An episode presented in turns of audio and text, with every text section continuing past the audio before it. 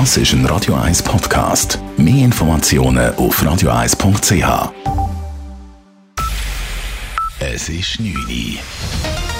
Radio 1, der Tag in 3 Minuten.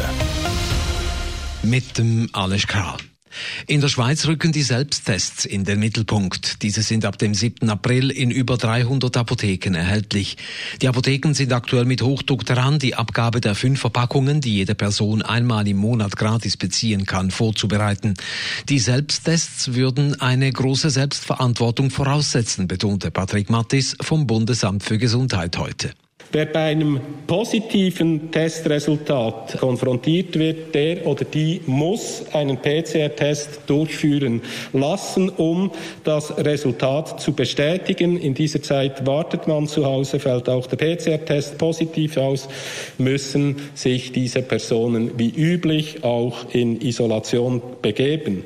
Ein negatives Ergebnis habe lediglich eine Gültigkeit von 24 Stunden und dürfe auch nicht als Freipass benutzt werden, um die Corona-Schutzmaßnahmen außer Acht zu lassen. Das BAG gab auch bekannt, dass im Sommer ein Covid-Impfzertifikat vorliegen soll, das digital, aber auch auf Papier den Impfnachweis erbringen soll. Es soll auch international anerkannt sein. Der Kanton Zürich hat bisher fast 600 Millionen Franken als Härtefallhilfen an Corona-geplagte Unternehmen ausbezahlt.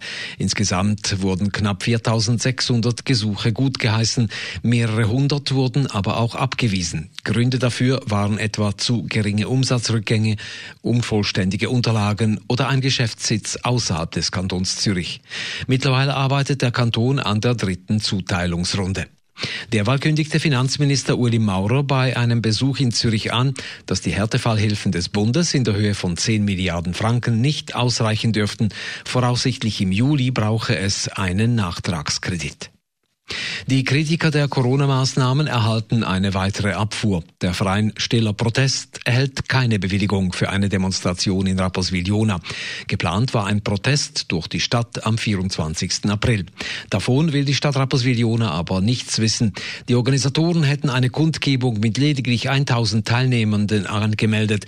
Dies sei unrealistisch, sagt Stadtpräsident Martin Stöckling. Wenn wir anschauen, den Fall Liestel, müssen wir rechnen mit 8.000 bis 10.000 Personen. Und wir sind klar zum Entscheid gekommen, auf der einen Seite fehlt der Platz in unserer Stadt, um so viele Leute Corona-konform eine Kundgebung durchzuführen. Und zweitens ist es aus unserer Sicht auch so, dass man bei so vielen Leuten nicht sicherstellen kann, dass Corona-Maßnahmen, vor allem auch Maskenpflicht, eingehalten wird.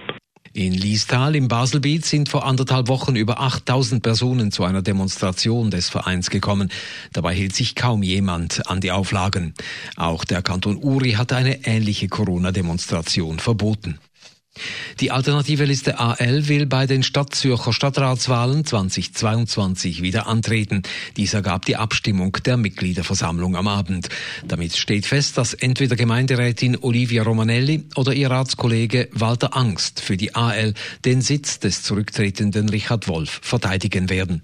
Die Befürworter betonten, dass die AL dank der Präsenz im Stadtrat in der Öffentlichkeit sichtbarer wurde und dadurch auch den Wähleranteil vergrößern konnte. Radio 1 Wetter. Nach einer sternenklaren Nacht gibt es morgen Mittwoch wieder einen strahlend schönen Tag mit Temperatur am Nachmittag bis 22 Grad. Am frühen Morgen da hat es 3 bis 7 Grad. Das war der Tag in 3 Minuten.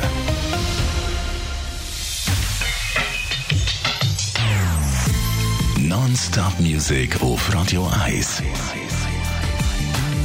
Die besten Songs von allen Zeiten. Non-stop.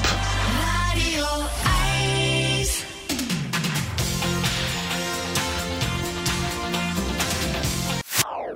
Das ist ein Radio 1 Podcast. Mehr Informationen auf radio1.ch.